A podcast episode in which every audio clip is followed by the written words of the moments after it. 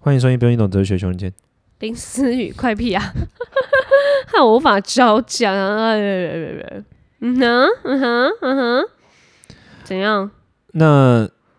今天话要说吗？没有，就是突然觉得有点累，一阵累。我是觉对得啦有时候很容易累。哎、我们因为我们真的都是一天就把好几集录掉，所以我觉得这样的累是必然的啦。还哎是、还是之后我们就一周周更啊，大家觉得怎么样？然后一次录一小时这样，一次录一小时， 一周啊然后周更一次录小时不行，大家都在那边抱怨说太短了。啊，我们就是用很多次，然后每一次都是二十几分钟、二十几分钟这样子啊，大家还是觉得很短，想要我们死啊？嗯，大家很多常常有人就说什么，他希望每天听到，你听到吗？没有啊，你如果要每天听，我归属感也是那个啊，我我穿插在每一个平日里面，所以大家还是可以每天听到我的声音。但哲学要每天就有一点难了啦，所以每天我们几乎就要 all time，不能是 part time。OK，可以吗？你觉得哲学比较难聊，是不是？相较于归属感，你要哲学上要花的心力比较多，是吗？当然不会啊。哈，没有，因为你哲学有开始在派功课给我，你开始要叫我分享人格， 所以我就要微微的小认真起来。就是我的意思是说，你会觉得哲学比归属感还要不会归属还感要比重较重，重？嗯，是哦，为何？我们归属感是很有架构的欸。你现在什么意思，林思雨？现在架构是吃在我这里，所以你才觉得没架构了啊、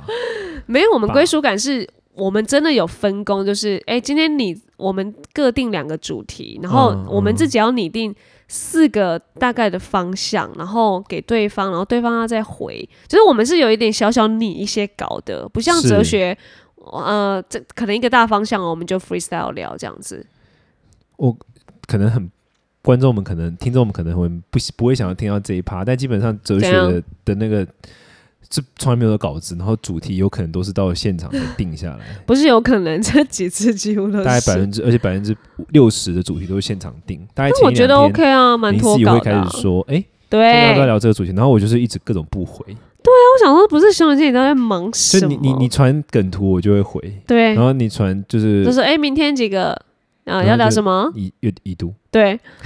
然后到了可能早上呃，或者很很半夜的时候才说，哎、明天就聊这个这个，然后哲学我处理，然后人格你要聊什么？哎、爱情你帮我选个两个。 我想说怎样？就自助餐啊。你不要就仗着自己可以聊哲学，然后其他爱情跟人格都交给我。卡森啊，你的爱情的题目我也奉 OK，就是谢谢小小贡献，有啦小有共啦，之后对再啊聊一些爱情的书啦。对 OK 啊，啊，小贡，我们的那诶、那本书不错吧？还 OK 啊，大就家都在是聊什么？我觉得它也蛮蛮多那个，就我觉得它真的是蛮适合给很多直男看的书，我也不觉得，因为它里面有很多就是很明确哦的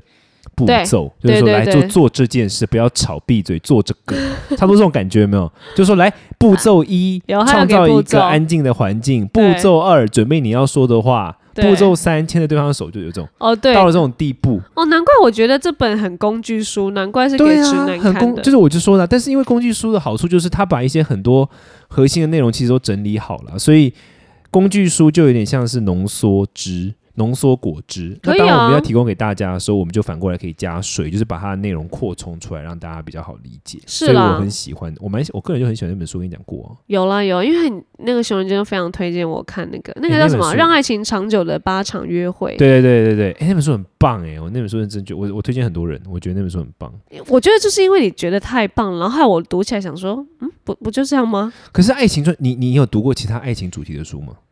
没有，你啊我只要你你看到读一爱下情主其题他，主题的书，你就会知道为什么这本书很棒。哦是哦，因为我棒是相对的嘛，相对于嗯其他爱情主题的书，其他爱情主题的书你在跟他小超级无敌没有重点，哦，那我大概如果你就是是这样比较，我可以很理迷解惘啦的一片，就是跟你说什么爱就是怎么怎么哈，啊，你就是要怎样说对话啊啊，对对对然然后对就方是重视。对，然后什么你就要体谅，然后就讲了一百个爱情体谅的故事，就是很空泛。哦，如果你讲这个，我就可以理解为什么你觉得它很棒了。对啊，对啊，对啊，而且它里面推荐的有一些书，我自己也都后来有订，还没看，但有订，就觉得说嗯，应该值得一读这样。哦，因为我看你里面也是蛮多笔记的，就是你有对啊把一些重点划线我有这样光，我子有。划线，我有划线。想说然后这句你需要划线，哎、就突然知道你你在重视哪一句啊？突这然句就你划线突了然，就可以。其实你看，其实我很喜欢看人家看过的书，因为你看他嗯看过的书，你看他哪里折痕，跟他哪里有对做就是有画线，大家都知道，嗯，这个人大概怎么样。哦，对不对有啦，你都往一些比较专有名词去划线。对啊，就是会拿可以拿出来砸人、啊。呃，对对，就是那个那个京剧一讲出来，就对然后就中中了这样了就子。中了，对啊，我很喜欢这本书。不过我们今天要讲的就跟这本书无关。哎，对啊，怎么这样？我们只在讨论为什么我们今天要来聊这样的人格，对我们今天要讨论的主题是逃避，对逃避逃那为什的么想人聊格逃避呢对，为什因为么？没有啊，因为本来只是单纯想要聊渣男，但突然发现渣男人格很难聊，然后觉得说，嗯，那渣太男 难渣男聊一个典型就是逃避责任嘛，算吧。哦，不会啊，渣男很愿意面对这些事情、啊。他是面对难题，可是没有要承担责任呢、哦，那你的逃避这个也这真的是另外一个层面，因为我的逃避，我我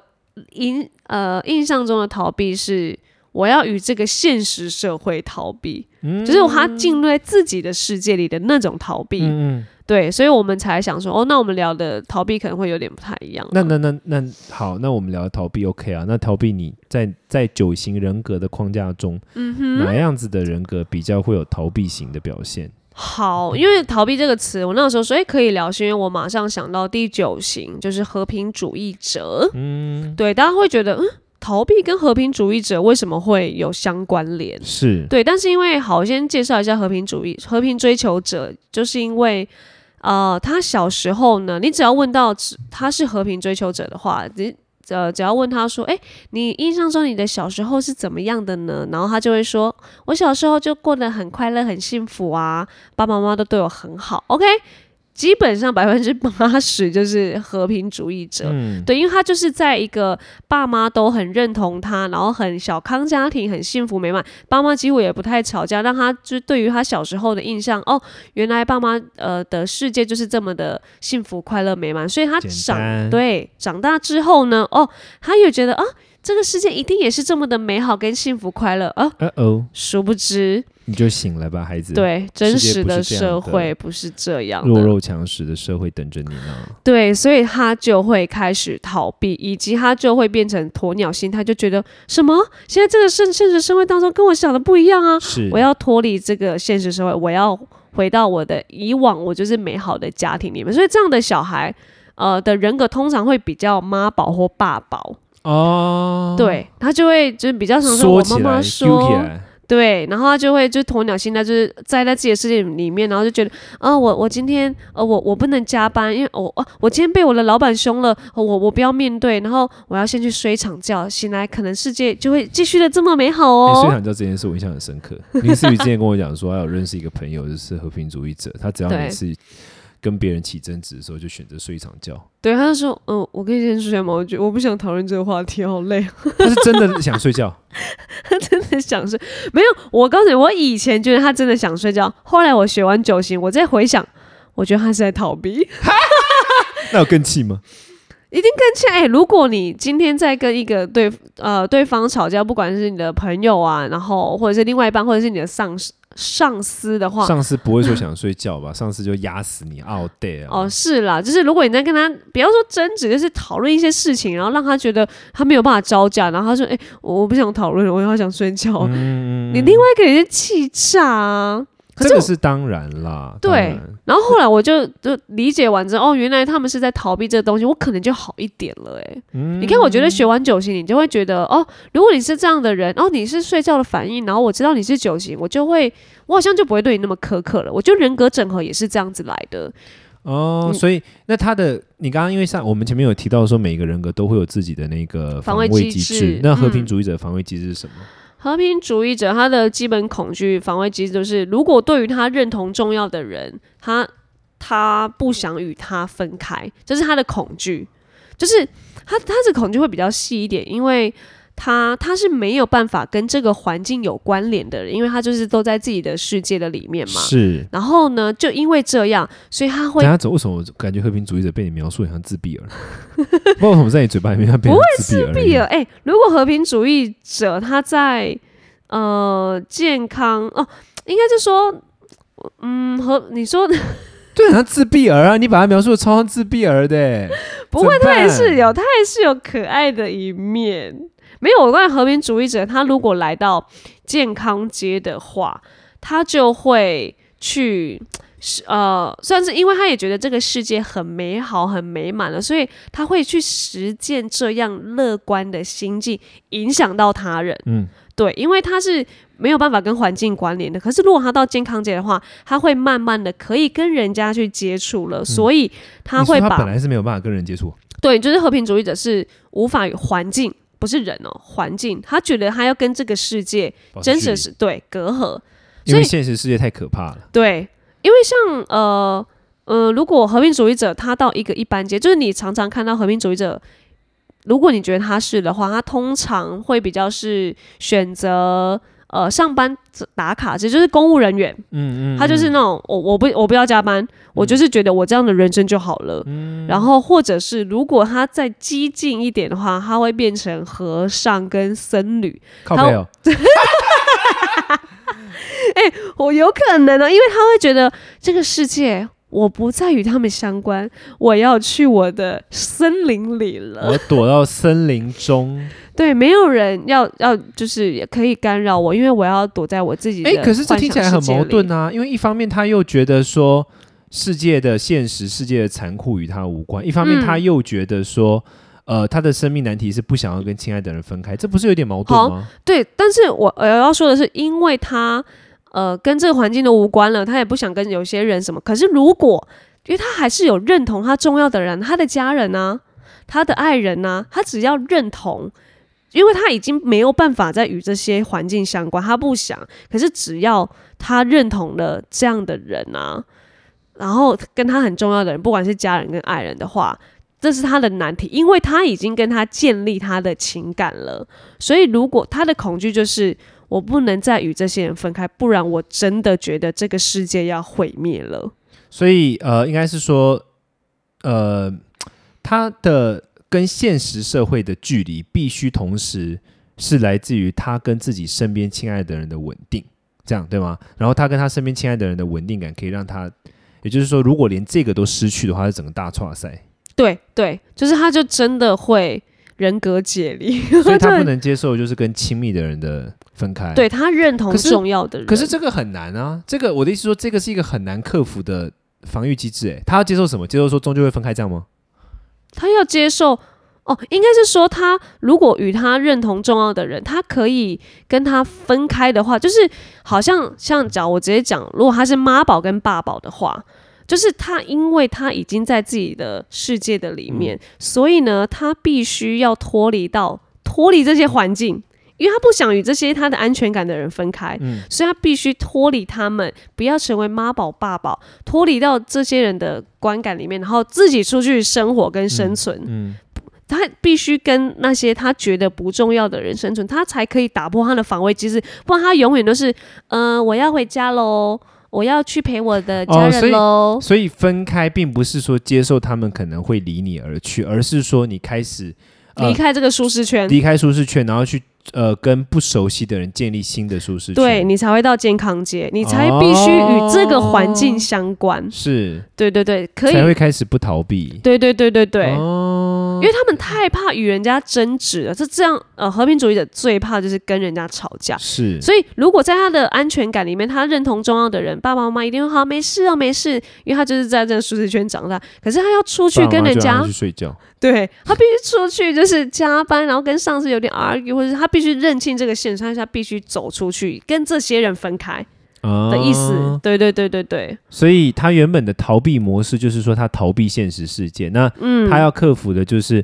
摆脱那个逃避的时候，他会躲回的舒适圈，然后没跟错现实世界去产生连接。嗯，对，那他这样产生连接之后，他一般来说他会往哪个人格前进？因为你之前说过，就是说，比如说每一个人格都会跟旁边两个有关嘛，那嗯对九型就会跟第八型跟第一型有关嘛，对，嗯，呃，对是，吗？是吗？对因为对九对是尾巴了嘛，所以一边就是八，一般就是第一嘛。，对，那他会带九他的侧九一翼。般会带，一般你比较听到的带侧翼是什么？九吗？因为九，你你可以如果知道你自己的主型是九的话，你可以呃看自己是九带八或是九带一。嗯那九带八就是会，呃，因为你九型，你第九型你有和平主义者，如果你带一点点八的话，如果你在健康街的话，你就可以开始与环境相关，甚至是你可以自己去主宰一些事情跟决定了，因为是有领导型人格嘛。嗯是那如果你是九带一的话，诶，你就可以呃，因为改革型是有自己的准则跟标准的。因为如果你原本是九的话，你就会那种呃，我都没差哦，我没关系，我要自己到我的世界里。诶，如果你有一点一的话，你就会开始有自己的有成准有则主在，见对你就可以说哦，我也觉得这件事可以怎么样怎么样哦。对所以一的个是开始变得有主宰，一个是开始变得有主见。对，那如果你哦说酒在更健康的话，因为我说就是每一个人格都会呃到很健康的时候，他会前进到一个人格。然后如果酒的话，要前进就是前进到三，厉害了吧？变成地位啊，对，这是这是在呃他在最健康的时候，他会前进到三的最健康，他就变成一个很重视地位的人。对他就会变成哎。诶我开始与这个环境相关，就是为什么九型人格会有需要阴阳阴阳调和，就是这样子。就是九是阴性的人，嗯，三是阳呃阳性的人，所以呢，通常我们前进到一个人格的时候，都会阴阳调和，所以九会进到三的里面，然后他就会开始，哎、我要与这个环境相关了，哦，我可以开始呃，在这个环境的里面有一点点地位了、诶嗯哦，我会开始呃提出我一些比较。可是九的那种地位也不是说这哇多嫉妒什么，他就是那种他要把这样乐观正面，然后觉得哎、诶这个世界很美好的事情让那个大家知道，他是他的地位走向是这样的，所以他这个健康街，呃，我们那时候有一个例子是迪士尼乐园，迪是士你尼的老板创办对人嘛，对，嗯他我知道那从个小就是。就是在父母认同的呃环境中长创大对，所以呢，他创造出来的故事一定要永远是呃和平美满，嗯，对，所以为什么就是他可以创造出这样的呃迪士尼这样的一个神一个童话世界对，就是因为他有这样的人信格，念，嗯他有这样的信念。然后我们老师那时候也有也有说，哦，马英九可能也是和平主义者，哎，好像有可能哎，好像有可能，因为他而且就是温温的啊，然后对，然后可我记得他家里应该也还蛮不错的吧，双亲。他家里面，我那时候没有嗯太了是是解是他他父母算算幸福的， OK，但是蛮有意思的。所以第九会健康会变第三，那第八呢？第八健康会变什么？我每次问第八，你因为本人第八，谢谢对啊，你好，各位是 ladies 而 and 且 gentlemen，八应该会收敛啊了，因为八是阳性的，哦，所以他是有些是进，有些是退，因为你只因要为九是是阴，它对就会进到三，对，必须那要是整合嘛，三整合就变九啊，是这样三吗？退后八没九有吗三整合会到六，三是阴还是阳？三是阳啊，因为它是然后外那显它的，缩回到六，收回到六啊，就是那个和我知道中中中神，对对对那对对，八是阳，八是阳，它缩回去会变什么？我看一下哦，缩八阳入腹。 它缩回去变什么？哦，诶，八是前进到二、诶，说因为我变你利没他有主义者爱吗对，我很有啊，因为那个八太没有爱了，他太以自己为中心，所以他二他就会开放到前进到哦，他开始要爱人、接纳他人，然后尊重他人，然后并且呃，可以可以求回报啊，或者是帮助他人，因为八太爱自己了，所以他八必就是须。我这我是蛮认同，我从来都不看不懂人家那边传那种什么要爱自己的标语，我心里想说哈喽，有什么问题吗？你有什么不爱的吗？对，但是如果把它前进到二，他会把他的领导的，就是光环，然后影响展到现到最大，我知对道，我知道，变成我懂爱嗯这种，我懂这种感觉，我懂这种感觉，那蛮有趣的。不过，因为我觉得逃避这种事情，其实很多人都会在生活中或多或少都会遇到，每个人都会有自己逃避的，有些人是逃避感情，有些人逃避现实，有些人会有逃避什么。嗯然后，其实逃避很多时候，我最后想要做一个哲学小结尾了。好哎、就是其实逃避很多时候，很多时候是一种路径的依赖，就是你因为你一直习惯这么做，然后你就不再会选有别的可能性。嗯可是当你发现说，其实我我我这个你，因为我们这两集聊到防备机制嘛，这让我想到另外一个我，我不是说前几天我上一个出版社的一个直播嘛上一个出版社的老的板直播， ，OK，我胃口没 那么直大哎、直播主好的直播。 ，Only 好，我要炸麦。然后呢，那个直播的那个作者那个老师，他他也是一个就是写一些像这种跟我们讲的这种呃关于心理思考有关。然后他的主题叫木马，很有意思。木马就是说木马是一个城市嘛，哦你电脑里面被 OK，灌入木马之后，它就会荡掉呀嘛。呀呀，他的木马是什么意思呢？就是每个人都会有一些信念，哼，然后这些信念其实会制约你。嗯比如说，有些人就是会觉得我就是要竞争，他的木马就是竞争，如果不竞争就完蛋了。每个人都 OK 嗯会有这种木马，我觉得防卫机制听起来很像木马，哦，有一点像、哦，就是你都会有一些预设的，你觉得如果怎样就完蛋了，呵呵如果如何就怎么样了那种，完全不需要原因或是说服，你本能性就这么认为的。 OK，那对，克服木马很重要的一种方法，就是你看到你的木马相反的那个样子，就是你走出你木马本来给你设定好的舒适圈或者什么的。嗯然后这种东西其实是讲了再多都不如一次。比如说讲了再多，其实这世界上都没有那么可怕。你不如亲自去看到一次，跟付诸行动，你会发现，嗯，跟我原本想象的好像不一样。哦，然后这个时候，你就慢慢可以克服你的东西。所以用更白话语言来讲，就是看看你的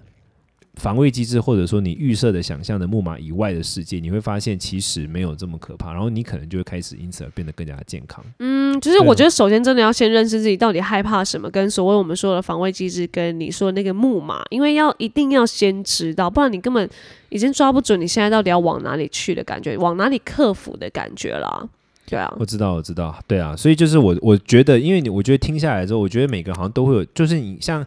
我最我最在意的就是木马，就是到底嗯，到底这个木马是什么？到底它的防卫机制是什么？你刚刚有发现吗？因为我都在问防卫机制到底是什么，对，呀但因为防卫机制很重要啊，你克服嗯防卫机制，你就、就好一半了，哦对，是不是？所以你也很认同你的防卫机制是不认输，呃，屈服于他人。屈服，对啊，你你对看啊这个屈服这个字眼对你来说有多么的不能在你字典里面屈想要让我下服跪，哎、想要让我膝盖软，怎么可能？对呀、屈服完全就不是我的，而且我很容易，我我跟你讲，我觉得我我最后讲个小结论，就是我觉得哈，对我来说啊，我觉得他的那个防卫机制的程度，其实不是屈服这件事本身。而是你很容，当你有这个防卫机制的时候，你很容易认为别人是要你屈服。 OK，比如说，不是说屈服而已哦，嗯，不是说真的屈服这件事让我感到不舒服哦，而是当别人，比如说，假如我今天，我常常这样子啊，比如说我今天跟某一个呃合作单位或者什么，或者是怎么样合作的，然后我们约好下午三点要开会，可他如果来跟我说，哎诶，可不可以改到一点？我心里第一个反应就会是，你是要我配合你吗？哦，OK，你你懂我意思吗 o k o k 他就会，突他然会，这个他会点限制我看事情的方法。 OK，我就会认为你现在是要我屈服吗？你你懂那那个你也点吗？太夸张了但你吧？但你懂我的意思，我我我觉得懂我觉得防卫机制难的点不是在于说这件事本身难，而嗯是它会让你看事情的时候都会用这个方没法错去看事情。嗯比如说你刚刚讲的第九型人格，我可以想象，如果旁边的人鼓励他走出舒适圈的时候，他可能会觉得你们是不是要抛弃我了？哦，对对不对哦，有可亲能密说的人你是们不是干要嘛抛弃管我啊？对对对对吧哦你，是，懂我意思就就是是这件事情，他其实对难的，没点不是只是说你会往那边钻，而是你会习惯用这一个模式去看事情。错没错， 对，然后当你用这个模式去看事情的时候，就像你可能就会，当如果是第二型不健康，你就觉得人家给你的任何回馈或什么就是不需要你了。对我是就觉得没有啊，我我觉得你要你为什么要拒绝我的那对种？对对，就他是其实没有拒绝，他只是跟你说他自己的想法，对他自己真就的不你需就会用这种要方式去看事情。我觉得防卫机制或者是木马，它最重要的难点就是会影响我们的视角。嗯那这个视角只有透过于我们付诸行动，看到是不同的世界，才有办法克服。呀，非常这认我就同，小结论跟大家分享，完美结论完美结论，因为我们是一个完美。哎，我差点说完美 couple，靠腰我们是，Podcast 完美 par partner。呀好啦，如果你有任何对人格有关的议题，欢迎来到 podcast 里面，或者是我们两个的 Instagram 里面留言分享。最重要的事情是，我的新书《半神》四月二十三号已经全 省、全国三大通路上市。听到这个 podcast 的时候，不好意思，那个亲签书一百本、八百本已经全部卖完了哦，所以希望你们大家还喜是欢可这以本到新那书个可以来签书会找我好好啊。好五月最后一周，第周三晚上在台北，周六下午高雄，晚上台中。细节看我的粉丝专业或 somewhere，我也不知道，反正就会看是到搜资料寻的你就知道了啦，对，搜寻半嗯神熊仁谦就有了，半神一半的神。讲 OK，讲的是熊仁谦本人是半神。我不认同，请啊去看书。 好，谢谢，拜。拜喽。